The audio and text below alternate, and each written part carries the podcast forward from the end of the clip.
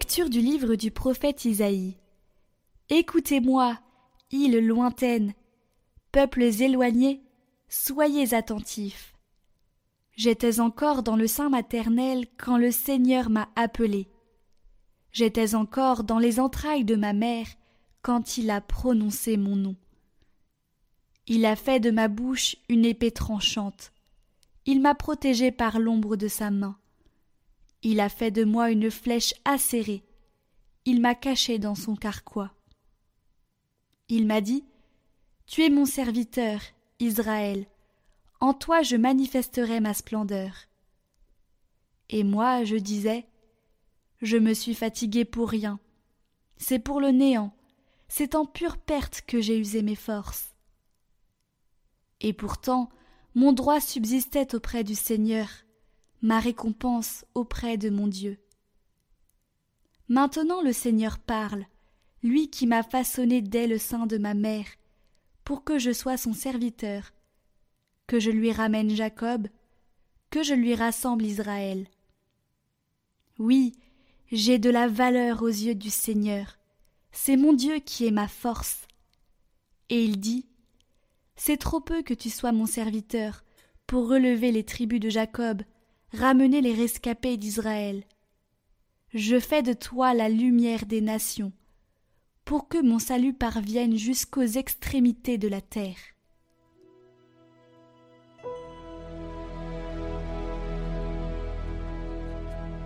Ma bouche annonce ton salut, Seigneur. En toi, Seigneur, j'ai mon refuge. Garde-moi d'être humilié pour toujours.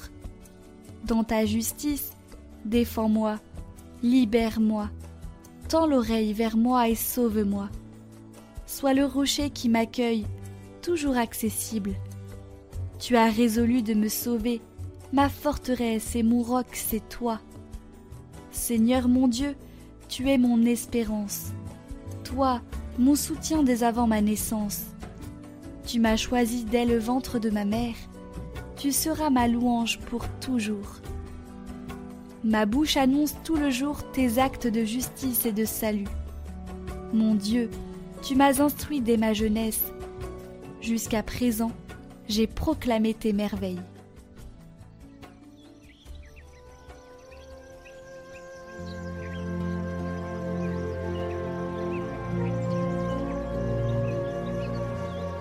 Évangile de Jésus-Christ selon Saint Jean. En ce temps-là, au cours du repas que Jésus prenait avec ses disciples, il fut bouleversé en son esprit, et il rendit ce témoignage. Amen. Amen, je vous le dis. L'un de vous me livrera. Les disciples se regardaient les uns les autres avec embarras, ne sachant pas de qui Jésus parlait. Il y avait à table, appuyé contre Jésus, l'un de ses disciples, celui que Jésus aimait. Simon-Pierre lui fait signe de demander à Jésus de qui il veut parler. Le disciple se penche donc sur la poitrine de Jésus et lui dit Seigneur, qui est-ce? Jésus lui répond C'est celui à qui je donnerai la bouchée que je vais tremper dans le plat. Il trempe la bouchée et la donne à Judas, fils de Simon l'Icariote. Et quand Judas eut pris la bouchée, Satan entra en lui. Jésus lui dit alors Ce que tu fais, fais-le vite. Mais aucun des convives ne comprit pourquoi il lui avait dit cela. Comme Judas tenait la bourse commune, certains pensèrent que Jésus voulait lui dire d'acheter ce qu'il fallait pour la fête, ou de donner quelque chose aux pauvres. Judas prit donc la bouchée et sortit aussitôt. Or, il faisait nuit. Quand il fut sorti, Jésus déclara Maintenant le Fils de l'homme est glorifié, et Dieu est glorifié en lui. Si Dieu est glorifié en lui, Dieu aussi le glorifiera, et il le glorifiera bientôt. Petits enfants, c'est pour peu de temps encore que je suis avec vous. Vous me chercherez, et comme je l'ai dit aux Juifs, là où je vais, vous ne pouvez pas aller. Je vous le dis maintenant à vous aussi. Simon-Pierre lui dit Seigneur, où vas-tu? Jésus lui répondit Là où je vais, tu ne peux pas me suivre maintenant, tu me suivras plus tard. Pierre lui dit, Seigneur, pourquoi ne puis-je pas te suivre à présent? Je donnerai ma vie pour toi. Jésus réplique, Tu donneras ta vie pour moi? Amen. Amen, je te le dis. Le coq ne chantera pas avant que tu m'aies renié trois fois.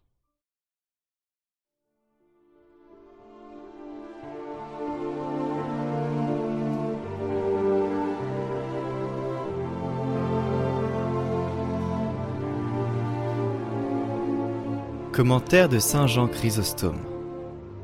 Judas avait exprimé son repentir. J'ai péché en livrant un sang innocent. Mais le démon qui avait entendu ces paroles a compris que Judas était sur la bonne voie, et cette transformation l'a effrayé. Puis il a médité. Son maître est bienveillant, pensait-il, au moment où il allait être trahi par lui. Il a pleuré sur son sort et l'a adjuré de mille façons. Il serait étonnant qu'il ne reçoive pas au moment où il se repent de toute son âme, qu'il renonce à l'attirer à lui s'il se relève et reconnaît ainsi sa faute. N'est-ce pas pour cela qu'il a été crucifié? Après ces réflexions, il a jeté un trouble profond dans l'esprit de Judas.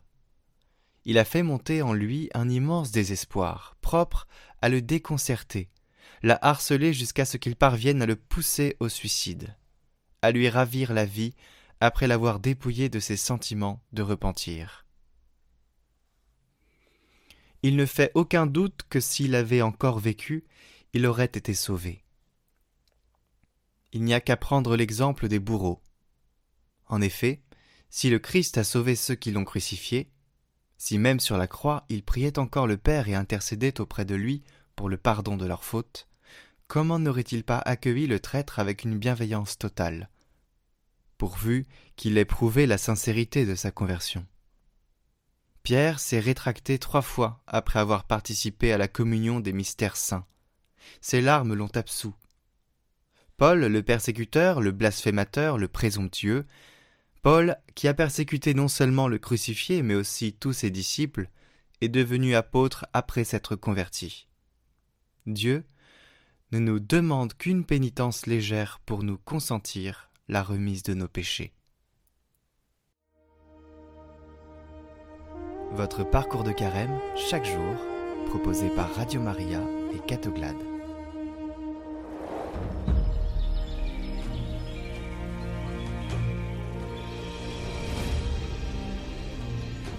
Aujourd'hui, avec la communauté de Chabeuil qui va nous accompagner toute cette semaine sainte, eh bien, nous allons méditer le passage où Jésus annonce la trahison et le reniement. Aujourd'hui, mardi saint, la liturgie nous présente comme méditation l'évangile qui annonce la trahison de Judas et le reniement de Pierre. Cela nous met face au mystère d'iniquité. Comment Jésus, le Fils de Dieu, envoyé sur la terre pour sauver les hommes, est venu chez les siens et les siens ne l'ont pas reçu, Pire encore, ses amis l'ont trahi, renié, vendu. Cela paraît incroyable. Et à ce mystère d'iniquité répond le mystère de la piété de Dieu.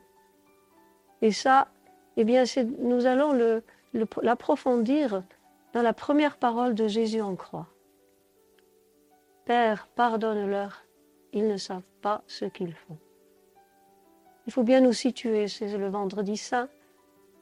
Jésus vient d'être dressé sur la croix, suspendu aux yeux de tous à la croisée des chemins qui arrivent à Jérusalem. Il est au paroxysme de la souffrance. Son corps est une plaie vive. Ses mains sont percées par des gros clous qui touchent le nerf médian. Ses muscles sont tétanisés par d'atroces crampes.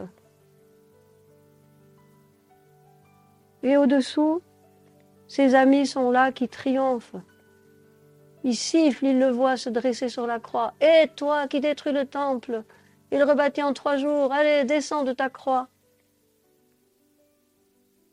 Tu n'as sauvé d'autres qui se sauvent lui-même. lui le roi d'Israël, le Messie, qu'il descende de la croix et nous croirons en lui.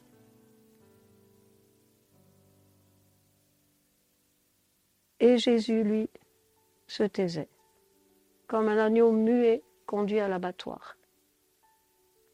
On aurait pu s'attendre à une plainte, un appel au secours, à la justice de Dieu, comme on en trouve tellement dans les psaumes. Seigneur, juge-moi selon ta justice, honte et déshonneur à ceux qui en veulent à ma perte. Qu'ils soient pris au filet qu'ils m'ont tendu, qu'ils tombent dans la fosse qu'ils ont creusée pour moi.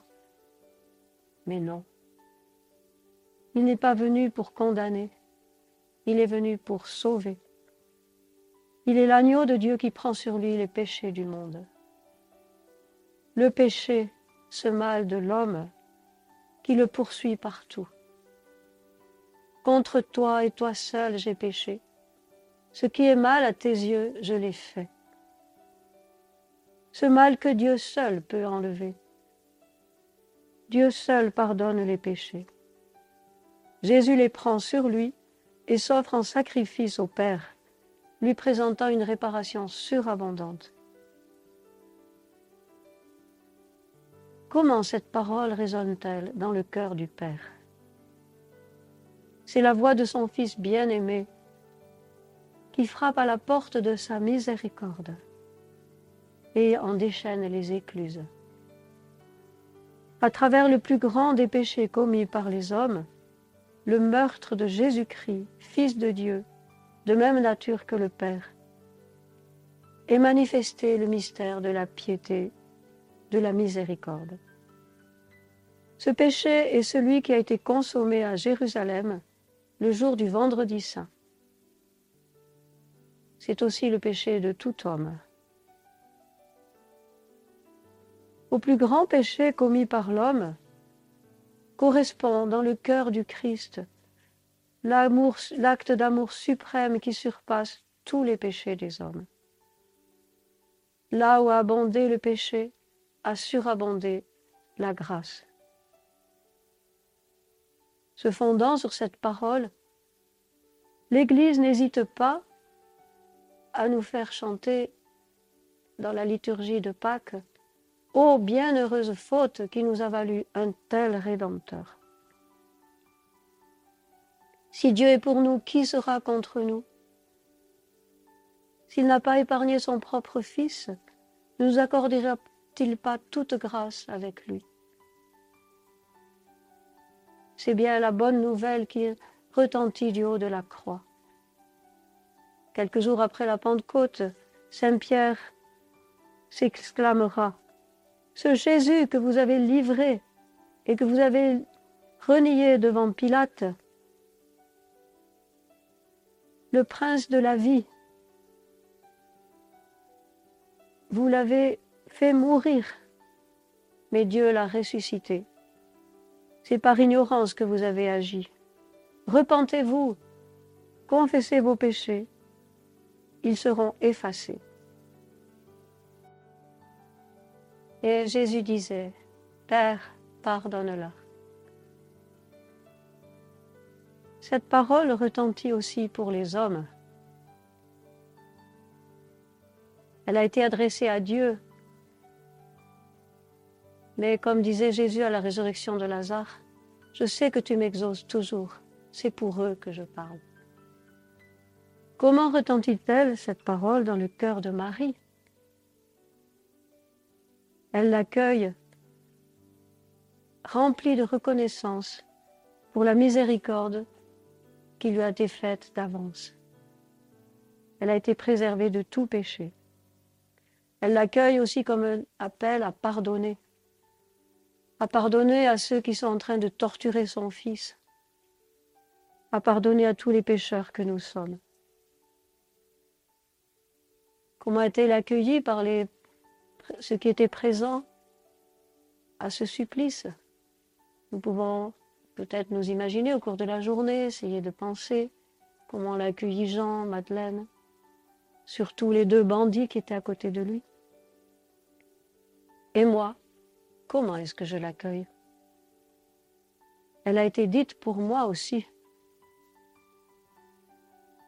Je l'accueille comme une invitation à pardonner à mon tour, certes.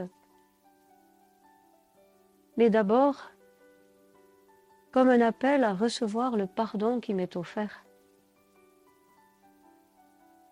S'il est difficile de pardonner aux autres, il est souvent plus difficile de se pardonner à soi-même. On ne veut pas avoir le nom. On a trop honte de ce qu'on a fait. Peut-être est-ce un orgueil secret qui nous empêche d'avouer notre faute. Des excuses, on en a plein mais s'accuser, dire c'est ma faute. C'est difficile. C'est peut-être aussi la crainte de ne pas être pardonné, mon péché est trop grand. Un manque de confiance en la miséricorde, péché plus grand encore que celui de la trahison de Judas. En cette préparation à Pâques, le Seigneur m'attend au sacrement de la réconciliation. Il faut que j'aille avec confiance présenter toutes mes fautes, toutes mes misères à sa miséricorde pour guérir et devenir à mon tour instrument de sa miséricorde. Il me fera part aussi de la joie qui est au ciel pour tout pécheur qui se repent.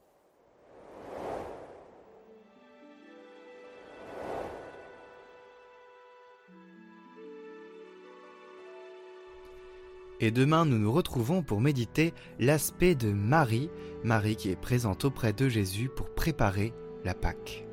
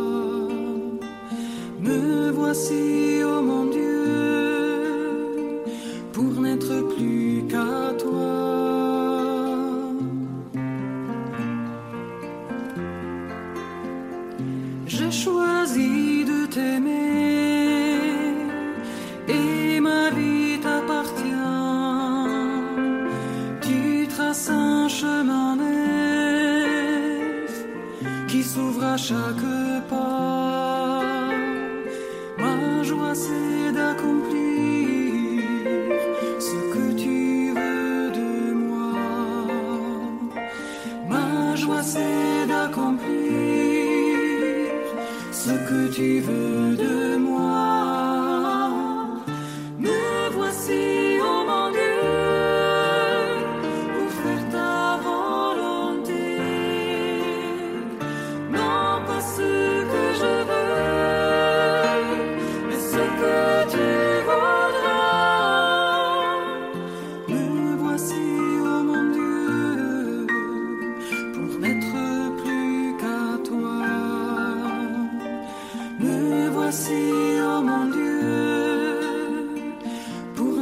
plus qu'à toi.